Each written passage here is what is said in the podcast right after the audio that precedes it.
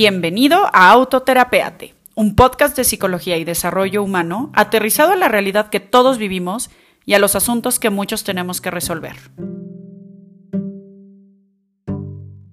Amigos, bienvenidos a un episodio más de Autoterapeate Podcast. Yo soy Luga Ballesteros y en esta ocasión me está acompañando un gran amigo, maestro, mentor que me, que me acompañó a lo largo de, de la maestría él fue incluso alguien que me, que me ayudó a, decidirme por mi proyecto de tesis a un maravilloso señor que se llama Eric Fromm, a ver si ahorita podemos un poquito acerca de él.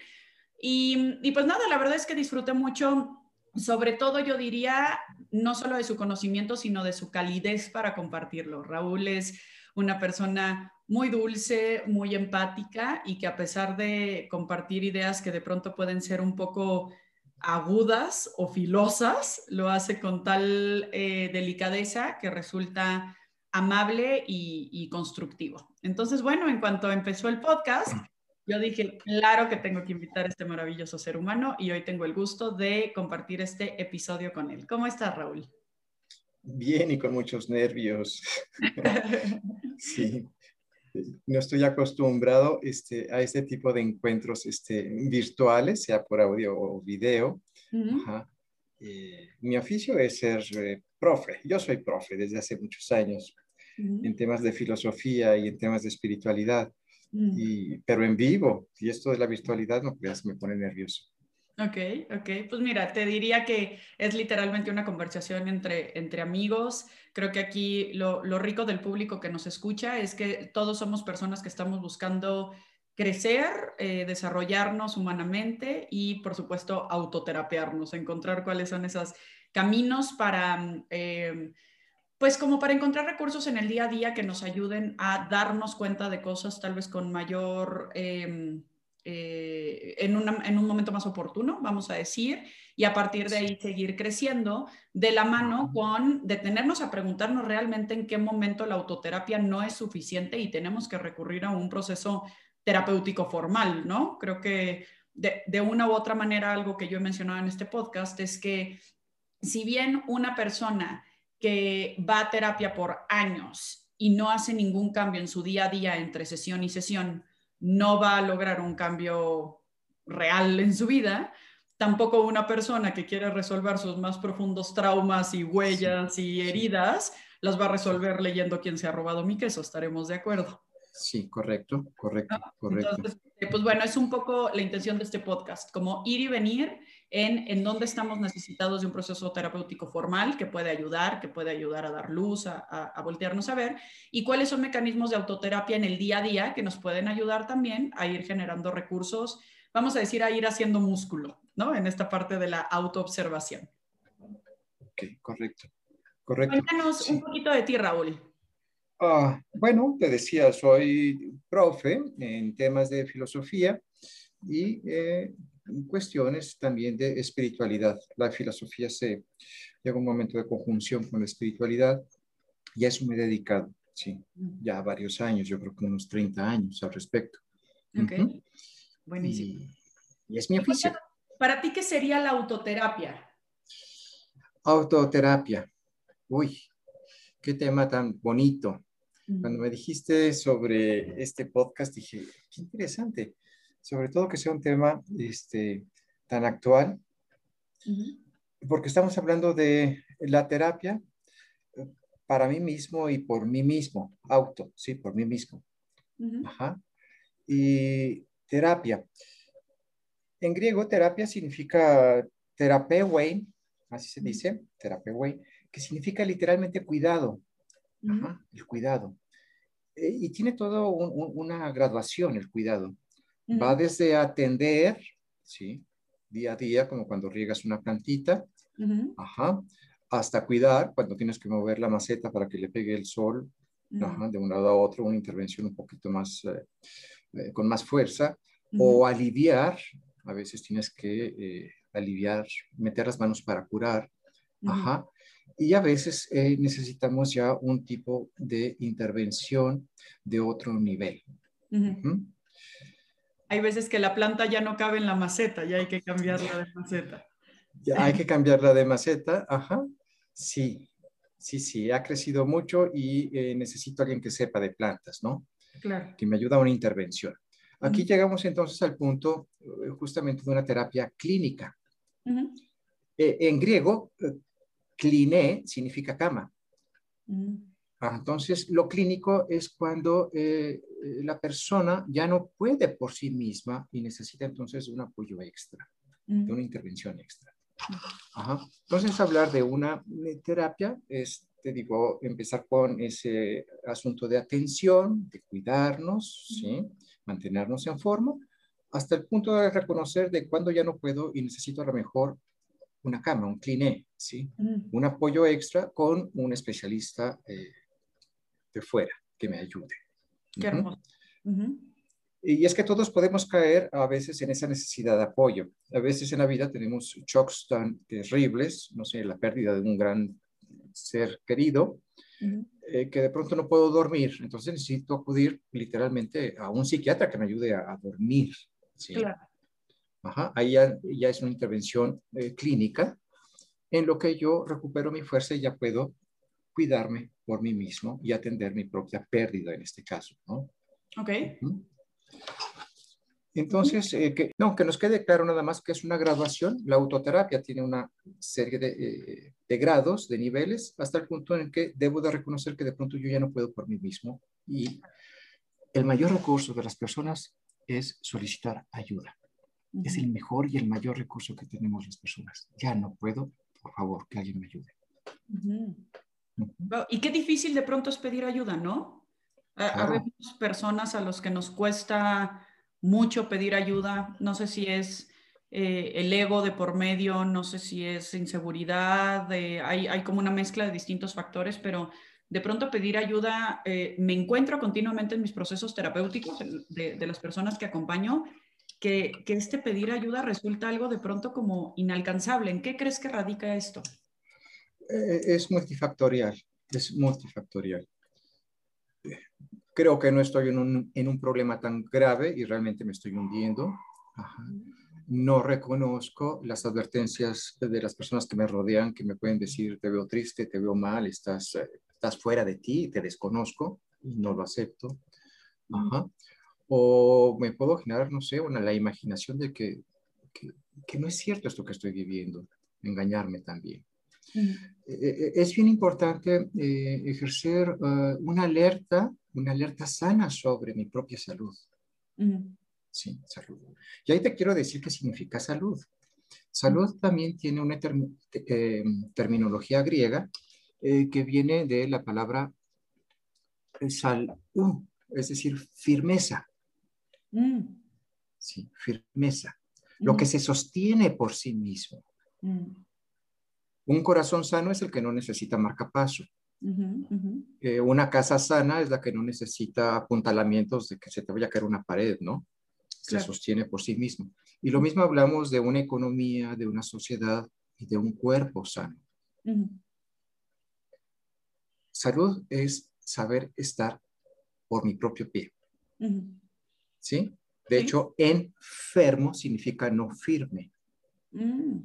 Mira qué bonito, qué, qué linda manera de, de, darle un significado muy profundo desde la etimología, ¿no? Es, es bien interesante.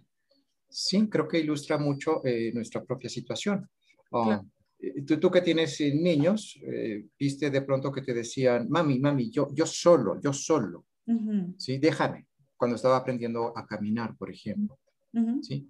Pues solo, solo es signo de salud, porque se sostiene por sí mismo. ¡Wow! ¡Wow! ¡Qué bello! Y, y ahí nos vemos en una paradoja, porque entonces es como si yo estoy solo, si yo puedo solo, pareciera que estoy saludable, que no necesito alguien que me haga estar firme porque no estoy enfermo, pero entonces me voy contando historias acerca de qué significa estar saludable o de cuando ya estoy, y pongo comillas al aire, lo suficientemente enfermo como para asistir a un proceso terapéutico. Y muchas veces en la sociedad en la que vivimos, por más que sea algo que de pronto es más accesible y los cursos de desarrollo humano están más a la mano y es más común escuchar recomendaciones de libros que nos ayuden a fomentar este pensamiento y demás, es muy común que siga habiendo este mito de tienes que estar bueno, pero al borde del suicidio para recurrir a un proceso terapéutico. Olvídate hablar de que estás en un tratamiento psiquiátrico, qué oso, ¿no? O sea, literalmente qué pena que lo puedas aceptar en una comida de domingo en familia. Sí, no, no, no, no, no, no. Por, eso nos lavamos los dientes todos los días, para no llegar al dentista. Sí, sí, claro. Sí, lo que menos quiero en la vida. Entonces todos los días me cuido, me atiendo, me autoterapeo, ¿sí? Claro. Y bueno, entonces eh, la soledad es un signo de salud cuando yo sé estar por mí mismo. Y no lo vayamos a confundir con el aislamiento. Mm, sí, con la muñeca arrumbada en el rincón, que esa es una, eso, arrumbamiento, aislamiento, que eso es diferente. ¿sí? Me siento abandonado. Sí. Esa es otra situación. Me encanta. Saber, eh, saber estar por mí mismo, saber estar conmigo mismo, saber estar en soledad, pues es, ser saludable. De hecho, hace muchos, muchos siglos, Constantino, sí, creo que fue Constantino, hizo una moneda que se llamaba Solidus. Solidus. Era una especie de centenario, una moneda de oro macizo. Y eso significa soledad, solo, solidus. Claro. neto de oro. ¿Sí? Y seguro viene de solvencia económica, de, no, como toda esta parte me, me hace pensar en esta, eh, estar en, creo que esta diferencia de pronto que se habla entre soledad y solitud, ¿no? Y cómo, y cómo podemos manejar esta capacidad de estar con nosotros mismos. El asunto aquí está en que me encanta el ejemplo que pones con lavarte los dientes, porque sí, te lavas los dientes diario para ir al dentista probablemente una vez al año a una revisión, a un tal, porque hay partes del diente que no te vas a alcanzar a lavar solo o que no vas a alcanzar a percibir porque una caries es tan pequeña que pues bueno, si te la ves es que ya te urge pero irte no, ya. al dentista, ¿no? Ya está muy grave la cosa.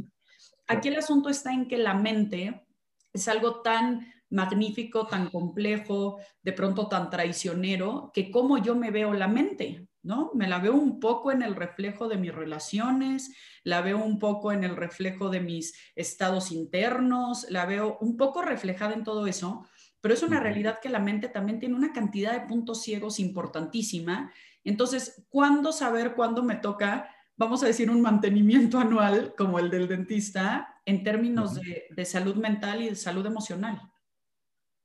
¿Cómo saber? Ah, lo podemos hacer eh, generando otra vez sensibilidad. Sí, sensibilidad. Ah, por eso se llaman sensores los que tienen los coches, porque nos avisan de alguna déficit, ¿sí? De una carencia de, de alguno de sus componentes. Y llámese gasolina, aceite, temperatura, y nos avisa, nos ponen en alerta. Me encanta. Eh, Freno de mano. Los coches más, Estás avanzando con el freno de mano puesto. Claro. Los coches más modernos tienen su sensor que te dicen, llévame al, al, mecánico, ya es tiempo. Ellos mismos tienen programado un, servicio de mantenimiento. Entonces, un servicio de mantenimiento sería ir a hacer un check-up de salud cada tanto tiempo. Checamos la química sanguínea, pero también un encuentro con un terapeuta, ¿sí? Amistosamente, no porque esté enfermo, sino para revisarme. Antiguamente existían los famosos directores espirituales. En la vida religiosa se usan mucho, con quien cada tanto van a dar cuenta de su propia este, e, experiencia y bueno, se hacen los ajustes necesarios. La figura del, director espiritual ya no, no, no, existe nada más que en ciertos grupos religiosos. Okay. Pero bien, puede ser eh, la, figura de un, de un de mi acompañante existencial o de mi acompañante terapéutico que lo veo cada, cada X tiempo. Me, me encanta la metáfora de, del, del, coche con, con, los sensores. A ver, aquí te tengo una pregunta tal vez retadora. ¿Cuáles serían los sensores de que, de que, nos, de que necesitamos mantenimiento espiritual? ¿Cómo podemos detectar qué se enciende? Uy, bien. Lo espiritual, acuérdate que siempre está, yo como ser espiritual, siempre estoy encarnado, ¿sí? Entonces, eh, ya empezamos aquí con la primera complicación. El ser espiritual es un ser biopsíquico, ¿sí? Biológico, psíquico, y ahí radica su núcleo espiritual, ¿sí? Entonces, eh, eh, es una integración, es todo un ser complejo, bio, psíquico, espiritual. Um, entonces no se trata nada más de que se traigo atrofiado ahí algo espiritual y, no, no, no, soy todo yo, soy todo yo. ¿sí? De hecho, basta que tengas un problema para que no duermas bien o basta que tengas un gran susto para que te dé diarrea. Claro. ¿Sí? Entonces hay que estar pendiente no nada más del espíritu, sino hasta de nuestro estómago, de nuestro sueño, ¿sí? De nuestra hambre, ¿sí? Eh, yo puedo notar mucho que de pronto empiezo a comer cuando no tendría que comer porque ni siquiera tengo hambre, pero sí tengo mucha ansiedad. Entonces los sensores son eh, de, todas nuestras áreas, ¿sí? Somos una unidad, ¿sí? Una unidad biopsicoespiritual. Claro. Y, y, me atrevería a aumentar el biopsicosocial espiritual, ¿no? En la, en la calidad de las relaciones que tenemos con otros creo que se puede vislumbrar mucho de lo que está ocurriendo en ti como una unidad. Correcto, correcto. Este, ajá. Eh, eh, yo incorporo lo socio en lo psíquico porque no hay psíquico sin socio. Para mí es un solo paquete, pero estoy también de acuerdo, sí, biopsicosocio espiritual. Ajá. Y sí, este, ¿qué te pasa? ¿Por qué me hablas tan fuerte? No me percaté que te estaba hablando fuerte. Qué importante tener el sensor y decir, pues, ¿qué me está pasando a mí que el otro me escucha a lo mejor agresivo y no, no me siento agresivo, pero lo estoy siendo? Y, y, fíjate que estás diciendo algo, Raúl, que creo yo que es muy valioso, que es aterrizar, que es algo que yo busco mucho tanto en mis eh, terapias, cursos como en este podcast, en no hablar de cosas como tan graves, que parezcan inalcanzables o tan complejas que parezcan difíciles de entender, sino hablar de cosas muy del día a día. Y ahorita acabas de dar un ejemplo muy del día a día. Estoy comiendo más de lo necesario. Le, le grité a alguien, este, estoy durmiendo poco, me está costando más trabajo de lo normal levantarme. Cositas así que ya pueden ser como ciertos sensores encendidos. De hecho, he de hacer aquí un pequeño comercial y en, unas, en unos episodios entrevistaré a una, a una terapeuta que tuve y se va a llamar primeros auxilios emocionales el episodio porque va a tratar de eso, ¿no? Desde las señales leves hasta las señales más álgidas en cuanto a, avisos, ¿no? A estos sensores. Y creo que aquí es interesante darnos cuenta de cómo algo tan grande como puede ser la espiritualidad se nos ve reflejado en el día a día con algo tan banal o cotidiano como es el hambre. Eh, no es banal, es vital. Ok, Ahí, sí te hago la observación. Es vital. Somos, habitamos este cuerpo, ¿sí? A lo mejor se oye chocante porque en el mundo religioso se usa mucho, pero somos espíritus encarnados. Sí, sí. Sí, entonces es vital. Claro, claro, claro. Sí, a lo que voy es como en esta, cuando deja de ser vital el hambre y empieza a ser simplemente placentera, empieza a ser simplemente gozosa, empieza, pero no, coincido contigo perfectamente, pero es, es padre como darte cuenta que eres un ser en unidad todo el tiempo, en cada acción, en cada circunstancia, en este momento, mientras nos escuchan, eh, terminando el podcast, con lo que hagan eh, este, inmediatamente después, con lo que estaban haciendo antes.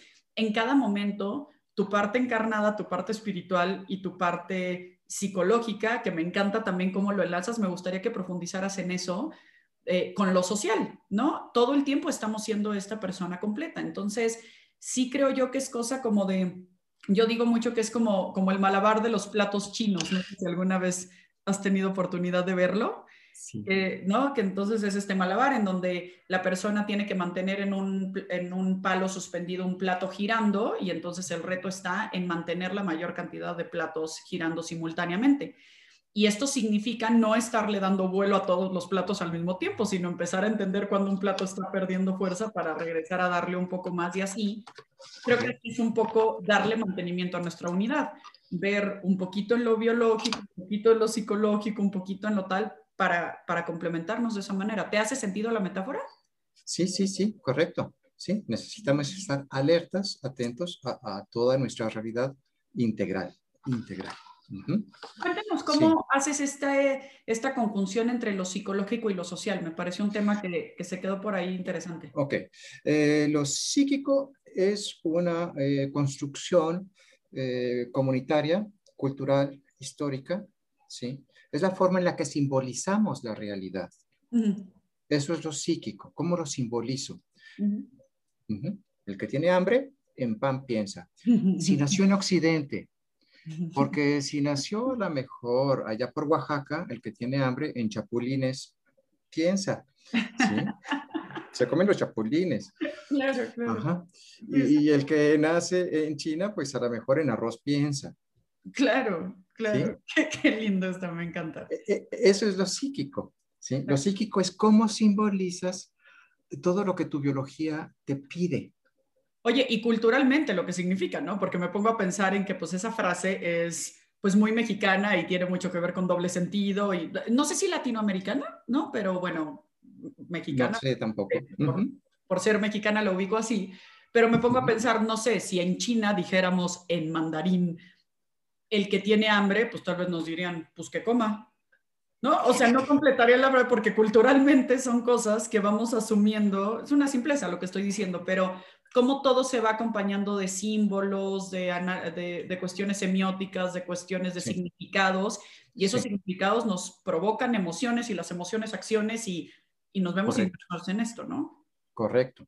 Yo estoy choqueado y digo, para bien, en China, ahorita con esta cosa del COVID, acaban de decretar que los perros dejan de categorizarse como ganado y ahora ya son mascotas. Ok hace apenas unos meses eh, se catalogaban como ganado y tú podías comprar carne de perro en los mercados. Claro. Sí, sí, sí. Wow. Y granjas de perro, etcétera, ¿no? Y en un mismo planeta, ¿no? Sí, claro. Bueno, no, no, pues basta que comas eh, McDonald's para que venga alguien de la India y nos diga, ¿qué, te pasa? Claro, claro. Sí, ¿qué te pasa? Las vacas no se comen. Claro. Eso es lo psicosocial. Sí. E, es la forma en que simbolizas, interpretas la realidad. Eh, creo que no hay nada más cotidiano de psicosocial que a lo que tú llamas alimento. Nutrientes hay en todo el planeta, pero ¿qué es alimento? Eso depende de tu psique, de la forma en la que simbolizas la realidad. Y bueno, te hablo de alimento, lo mismo te quiero hablar de problema. Lo mismo te quiero hablar de, de las relaciones sociales. ¿sí? En algunos países no es ningún problema ser polígamo. Aquí en México creo que sí es bastante problemático ser polígamo. Oye, cuando empezó la pandemia ponían en Twitter, pregunta seria, los que tienen casa chica, ¿qué están haciendo ahorita? Uy, eso fue grave, claro, claro. claro. Sí, es, es, es, todo un lío y claro, ahora entiendo por qué dices que lo, psicosocial, no, no puede estar una cosa al, margen de, de, la otra, ¿no? De la otra, sí. Lo, psíquico es cultural, te digo, de interpretación, entonces es, yo lo hago un solo paquete. Pero bueno, todas las necesidades biológicas son interpretadas, ¿sí? De un modo cultural. Apenas nacemos, nos empiezan a dar los significados de lo que nos sucede. Uh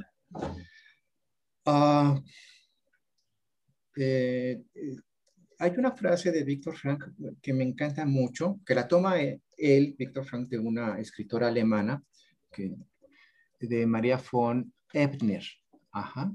y, dice así su frase, sé el maestro de tus deseos y el sirviente de tu conciencia. Ok. Sí. ¿Qué significa ser el maestro de tus deseos?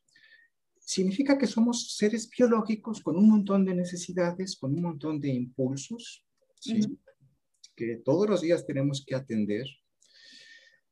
Pero si no soy maestro, si no identifico mis deseos, mis impulsos, yo mismo me lastimo. Y estoy empezando, te digo, a hablar de lo más sencillo, desde lo que me meto a la boca, desde... Eh, eh, mi sueño, desde la necesidad sexual, desde mis necesidades de relación. Si no identifico bien mis deseos, no me vuelvo un maestro de mis deseos, no las voy a atender como corresponde a mi realidad biológica. Me encanta. ¿Y cómo seríamos eh, ¿cuál era la palabra sobre la conciencia, perdón? Sirviente de tu conciencia. ¿Cómo seríamos sirvientes de nuestra conciencia? Sirvientes de mi conciencia es ser fieles, fieles a la conciencia. La conciencia en Víctor Frank, por ejemplo, dice es el órgano del sentido. Es esa sensación que me dice que estoy actuando correctamente o que no estoy actuando correctamente. ¿El Pepe Grillo? El Pepe Grillo. Todos tenemos una brújula interna que no nos engaña, ¿sí? no nos permite engañarnos. Ser sirviente de esa conciencia es ah, ser honestos con eso que desde dentro me habla. Y lo puedes escuchar en muchas personas que te dicen, yo sabía que no tenía que haber hecho ese negocio. Yo algo sentía que no me tenía que haber casado, pero ya estaba el vestido y el pastel. Bueno, no fuiste sirviente de tu conciencia. Wow. ¿Sí? Entonces, e, esa sensibilidad a, escuchar esa brújula interna, ¿sí? Y ser maestro de mis deseos, de veras decir, ah, lo que tengo ahorita es sueño, lo que tengo ahorita es hambre, punto porque los confundimos frecuentemente hambre con sueño, son dos impulsos, dos necesidades, pero son muy frecuentemente confundidas por nuestra sociedad. Ah, mira, qué curioso. Tenía un tío que decía, como y me da un sueño y me levanto y me da un hambre. sí, sí. A veces lo que necesitamos es descansar, no comer. Mm. Órale, lo que O sea, no estamos gordos, estamos cansados. Estamos cansados. Sí, eh, el estrés, eh, justamente el estrés te hace engordar, ¿sí? Ah, sí. Porque no lo identificas, lo que necesitas es distenderte, relajarte. Wow, nunca había escuchado eso.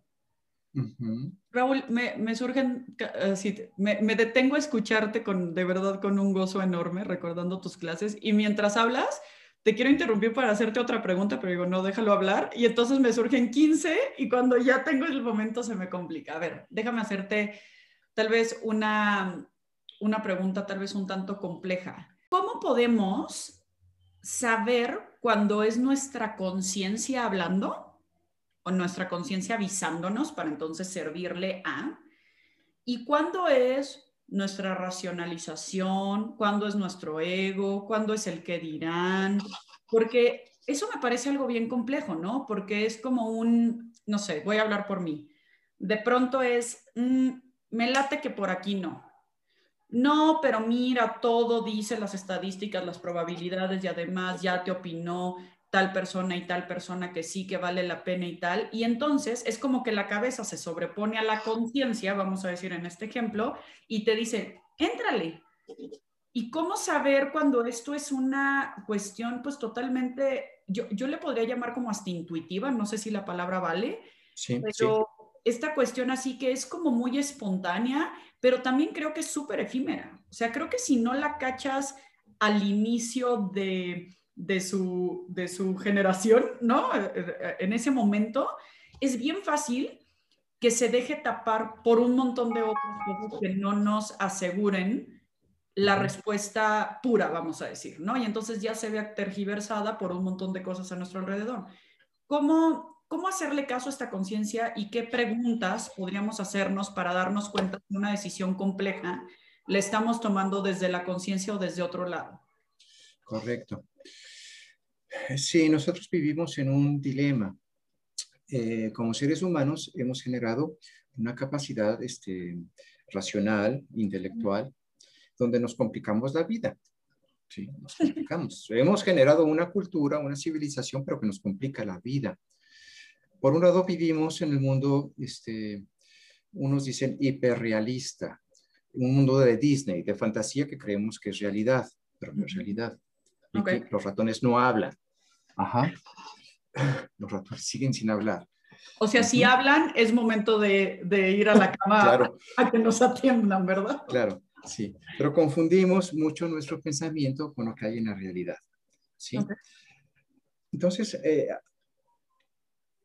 es importantísimo ir aprendiendo a ser razonables, razonables. ¿Qué significa ser razonables? es llevar nuestra capacidad de pensamiento a una racionalidad. Fíjate en la palabra racionalidad. Significa un diálogo con las cosas, con la realidad. Hay que tocarlas. ¿Sí? Que no me digan, que no me cuente. Entonces las toco y permito que ellas mismas me hablen. ¿sí? Esa sería la racionalidad. ¿sí? Y aquí es donde entraría la intuición. La intuición es un conocimiento ¿sí? orgánico. Todo mi cuerpo me habla de que ahí eso es lo que es, punto. No hay engaño de mi mente, lo estoy sintiendo.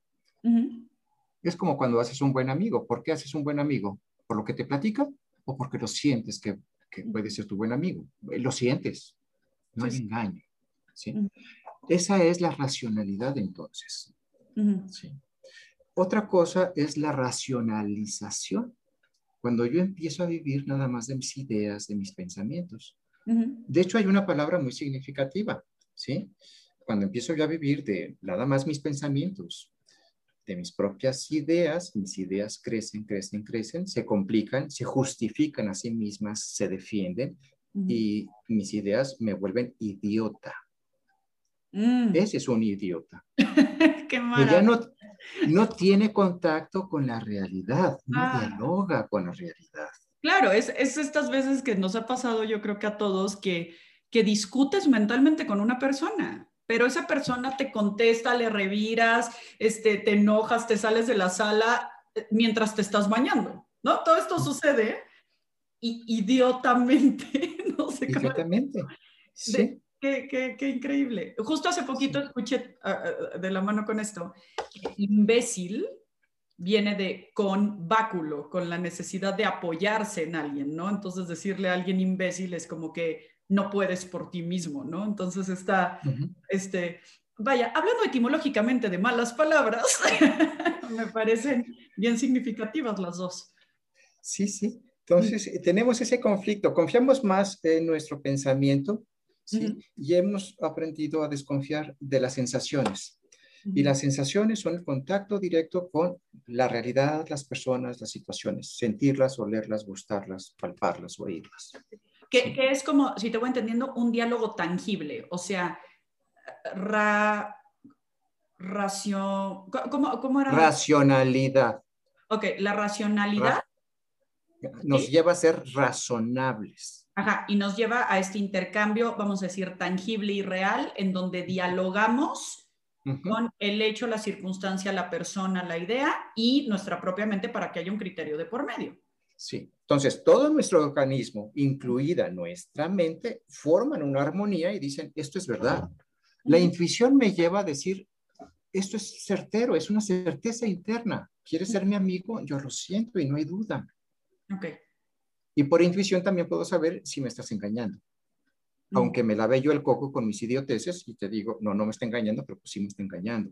Claro, claro. Wow, qué, qué, qué complejo. Y dime algo, ¿Cómo, entra? Porque creo que es una palabra muy sonada hoy, muy común, este, muy a la mano en redes sociales y en, y en charlas cotidianas. ¿El ego qué? ¿Dónde está el ego? ¿Cómo lo simbolizas tú? Cuéntame acerca de esto. Bueno, el ego es justamente esa imagen este, idiotizada de mí mismo. sí, es todos los adornos que yo me, me, imagino y me pongo, es mi racionalización sobre yo pero otra vez sin contacto con un encuentro con la realidad. Claro. Sí. O sea, el ego es el, porque ego viene de yo, ¿cierto? Pero es un yo ficticio, es un yo creado en mi mente que no me permite, por ejemplo, enlazando con el principio de la conversación, pedir ayuda o que no me permite darme cuenta que sí le grité a esta persona que me está diciendo no me grites o que no me permite aceptarme en un error, ese es mi ego, porque como mi ego, este yo ficticio, es perfecto, es inamovible, es firme, es poderoso, entonces no se va a poner en, esta vulnerabilidad. Claro, dijiste ficticio y le añadiría, eh, fantasioso. Sí, sí. Claro. Sí, sí, claro.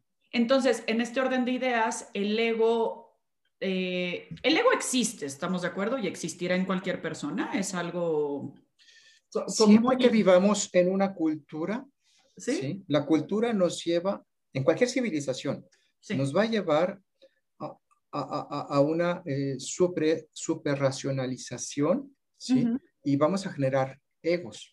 Ok. ¿sí? basta que al niño que le digas, este, ay, mi niño, eres el más bello de todos, porque lo quieres mucho. O ya empezaron ahí los problemas, porque él se va a creer a lo mejor esa fantasía. Claro. entonces, en este orden de ideas, en donde regresamos a nuestra conciencia, vamos a hablar como si, como si fueran eh, dos niveles, ¿no? Nivel ego, en donde están estas ideas o idiotas, como venimos hablando. Idiotas, ¿no? sí. Y está esta conciencia que es intuitiva, que es pura, que es un poquito más este, espontánea, ¿no? E integral, e integral. E integral, e integral sí. E integral de la persona bio, psicoespiritual que soy. Entonces, la manera de, vamos a decir, desarticular un poco el ego, aceptando que el ego va a existir, o sea, no, no queriendo eh, hacer que el ego desaparezca, sino ayudándole al ego a tocar la realidad, porque el ego naturalmente, por lo que te escucho, se va a generar en una, en una sociedad y en la medida en la que nos conectamos. Esa manera de ayudarle al ego a tocar realidad, es decir, vamos a dialogar con el entorno que existe. Correcto. En nuestros procesos educativos es bien importante que eh, desde pequeños tengamos contacto con la realidad, lo que sí se puede y no se puede, lo que está en nuestras manos y lo que no está en nuestras manos. ¿Sí? El niño eh, nace eh, desarrolla su pensamiento e inmediatamente genera un mundo de super fantasía. El niño mismo, tú vas viendo que de pronto se da cuenta que no puede volar como el personaje de la tele, ¿sí? Que no puede hacer todo lo que sus deseos se le ocurren, ¿sí? Y entonces eh, va frustrando, sanamente frustrando, es decir, va encontrando los límites que le impone su realidad. Claro. ¿sí? Hay una gravedad, no puede volar. ¿sí? Claro. Y entonces un, proceso educativo sano es justamente eh, eh, poner a, ese individuo en un contexto de realidad, porque la realidad habla de acuerdo a su naturaleza. El fuego quema, el agua moja, y el principio azul no existe, ¿verdad? Y el principio azul no existe y cuidado porque te puedes caer y, te va a ir mal y, aprende eso. Claro. Y ahí es donde el niño empieza a ser razonable. Mm. Pero de pronto se nos olvida estos procesos. Mm. ¿sí? Queremos de pronto ya de adultos eh, que una persona sea como yo quiero que sea y es que mm. ¿por qué no me quiere? ¿Por qué no me quiere como yo quiero que me quiera? Eh, bueno, pues estás igual que el niño. Quieres que el Mickey Mouse hable que razonable, ¿no? No, qué, qué, patada me acabas de dar. No nos están viendo, pero me acabo de poner las manos en la cara pensando, maldita miseria. Claro, sí. claro, claro. Sí, sí. El otro día me decía una chica que se quería poner este, un vestidito muy sin mangas, así como de verano, y decir, yo voy a salir a la calle y nadie me tiene que decir nada en la calle. ¿sí? Porque tengo todo un derecho, este, soy mujer y me he visto como yo quiero. Eh, sí, entiendo lo del derecho y, entiendo que te vistas como tú quieras, pero date cuenta que dadas las circunstancias, pues te estás exponiendo tú solita y no lo vas a poder evitar. Sin duda alguna. Eh, sí, esta chica entonces tiene una superracionalización de los derechos, del derecho de ser mujer, de vestir como quiera, pero no está considerando una realidad me encanta cómo lo planteas. Coincido totalmente con ello. Que es todo un tema, ¿no? El tema del feminismo, el tema de, este, de todo esto. O sea, creo yo que hace poco platicaba con una amiga y le digo, me, queda claro que el machismo tiene unos grados muy complejos, pero si te quieres desvincular de cualquier situación machista, pues no puedes vivir en este planeta. no, o sea, literalmente no te da, no te da la vida para, para vincularte con nadie. Eh, Entonces, no. ¿De qué manera lo haces? ¿De una manera eh, paulatina, consciente? Eh, astuta, de una manera astuta. Sí, sí. Astuta, claro. Y, paulatina, justamente, porque hay que cambiar toda una civilización. Eh, bueno, de hecho, uno de los textos de Freud, de los principales textos, es el malestar de la cultura, que nos habla justamente cómo cualquier civilización nos vuelve neuróticos. ¿sí? justamente por eso, por la forma en la que responden a nuestras necesidades, pero son formas a lo mejor este, que no nos benefician, no son saludables, no son integrales. Ay, Raúl, es, insisto, una gozada escucharte. Yo creo que es buen momento de empezar a dar como, como algunas conclusiones o algunos tips finales para, para cerrar el episodio. Cuéntame en tu experiencia, en tu conocimiento, cuáles podrían ser, no sé, dos o tres mecanismos diarios, accesibles, eh, relativamente a la mano de cualquier persona que nos escuche, que puedan promover la, autoterapia, la... Creo, que los hemos ido elaborando a lo largo de la sesión, pero si nos hablamos muy puntualmente alguna recomendación, ¿qué podrías decirles a las personas que nos escuchan? Ok. Para este asunto de la autoterapia no es nuevo. Existe desde la antigüedad. Sí. Ah, y bueno, te puedo recomendar y les recomiendo a todos un super libro que se consigue en internet. Sí. Eh, se llama, mira, por ejemplo, se llama Ejercicios Espirituales y Filosofía Antigua. Okay. Que es de un señor que se llama Pierre Hadot. Sí, está en PDF en Internet. Ok. ¿Es un libro accesible, cómodo para leer? un poquito, eh, te lo tienes que leer con tequila, yo creo. eso sí. Con y con eso sale, sí.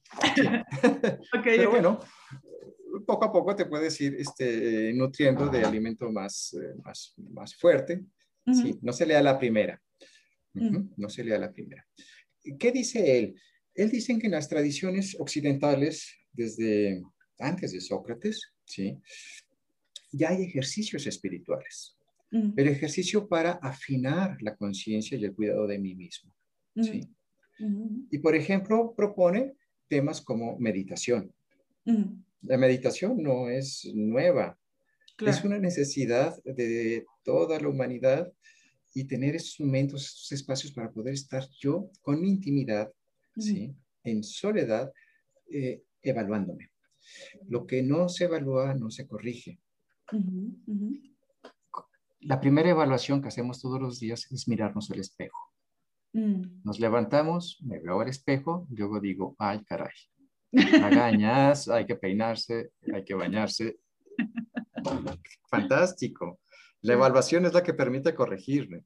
Claro. Ajá. y es los espacios... Final, ¿no? El espejo es el que te ayuda a darte cuenta de, y hay espejos de la vida que nos ayudan a darnos cuenta de cómo estamos. Ok, entonces eh, es aceptar la imagen. Sí.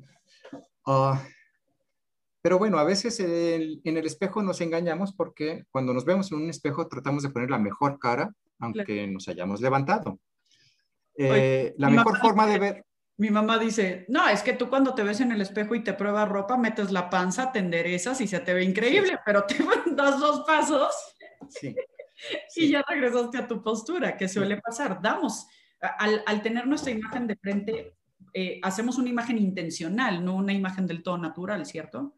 Correcto, por eso son tan importantes de pronto las fotografías sorpresa, ¿no? O los videos sorpresa. Ay, ese soy yo. Sí, con la panza de fuera, ese eres tú. Ajá. ok. Y, y, a esas fotografías o videos es lo que las otras personas nos dicen, ¿sí? Entonces hay que, considerarlas. ¿No? ¿Cómo? Que son espontáneas. Que son espontáneas. Y es donde también tengo esa oportunidad de verme realmente. Y ese es el proceso de evaluación. Entonces necesitamos ser sensibles, humildes, para aceptar cómo estoy, justamente para corregirme. Ok. Sí. Entonces, los espacios de meditación son un, recurso bien importante desde la antigüedad. Acabamos de tener un episodio hace, hace unas eh, semanas acerca de meditación. Entonces, si, si no lo han escuchado, chicos, vayan a revisarlo. Está basado en un libro de Andy Puddicombe, un occidental que genera un mecanismo de meditación muy aterrizado a la vida diaria. Entonces, si por ahí les late el tema, pues es un, un buen comienzo. Bien. Y cerremos con, eh, por favor, ¿cuáles serían tres preguntas que podríamos hacernos en un día a día que nos ayudaran a revisar los sensores de nuestro coche, Raúl? Bien. Eh, tres preguntas. Bueno, no sé si tres, pero ahí te va una. Venga, venga. Ah, en la antigüedad había algo que se llamaban eh, fármacon. de farmacia, de, elementos para la salud, ¿sí? Sí. Fármaco. Que eran frases, frases, frases que dentro de la meditación se reafirmaban y se van repitiendo durante el día justamente para afrontar momentos a lo mejor difíciles y no salir de mi eje. ¿Sí? Esto es un fármaco. Y por ejemplo, te quiero leer un, un tetrafármaco, ¿sí? es decir, cuatro ideas que vienen encapsuladas que los antiguos se repetían. Eh, por ejemplo, este es de los estoicos. Ellos decían, los dioses no son temibles. Se ve que era una época en donde los dioses causaban. Sí, sí, sí. Los dioses no son temibles. La muerte no es una desgracia. Mm. El bien resulta fácil de obtener y el mal es sencillo de soportar. Wow. Si te lo repites todos los días y lo traes como, fíjate, mantra? tiene que ver como mantra, justamente, como mantra, sí. En momentos de crisis, en momentos de desorientación, acudes a tu fármaco, es decir, tu fórmula que te da eh, tu vitamina, pues tu salud. Me encanta. Okay. Y, hay muchos, ¿sí? Desde en el mundo religioso hay unos fantásticos, nada te turbe, nada te espante, todo se pasa, Dios no se muda, la paciencia todo lo alcanza, ¿no? Es una pequeña oración fantástica de Santa Teresa. Sí, me encanta. O, la de los alcohólicos, ¿sí? La oración de la serenidad, ¿sí? Concédeme la serenidad, serenidad para aceptar las cosas que no puedo cambiar y valor para cambiar aquellas que sí puedo. Claro. Sí, en cuanto dijiste la primera, pensé en esa, o sea, creo yo que es muy, muy arraigada. Esa de los alcohólicos también viene de los griegos antiguos, tiene miles de años en la tradición estoica. Ay, Raúl, es de verdad, espero que todos los que nos escuchen hayan sentido las mariposas en el estómago y en la cabeza que yo sentí al, escucharte. De verdad, no, me, gracias, te agradezco muchísimo habernos acompañado en este episodio. Em, Raúl, cuéntanos si te quieren buscar como, no sé si aplique director espiritual, no sé si aplique eh, terapeuta, amigo, acompañante, profesor, como te, vamos a dejar tus datos, pero hay algún curso, algo que tengas este, a la mano pronto o tú dinos. Uh, bueno, yo tengo muchos cursos, sí, tengo muchos cursos. Eh, yo me dedico a la docencia, ¿sí? Entonces, eh, si alguien se anima y arma un grupo y me invita, bienvenidos, armamos el grupo y nos dedicamos a autocuidarnos autoterapiados, con mucho gusto, encantado. De modo personal se me dificulta mucho, prefiero grupos, entonces si alguien tiene el valor y lo puede organizar, nos pondríamos de acuerdo. Um, mi correo electrónico. Eh, ese lo dejamos anotado en, en al ah, pie este, de, este, podcast. Y ten por seguro que yo tendré el valor de armar un grupo y de, y de ah. invitarte a él. Y seguro después de que te escuchen se, se sentirán muy motivados a participar. Raúl, ah, cerramos con esto. Gracias. Que tengas un día maravilloso. Qué linda, qué amable, igualmente. Un beso grande. Besos, gracias.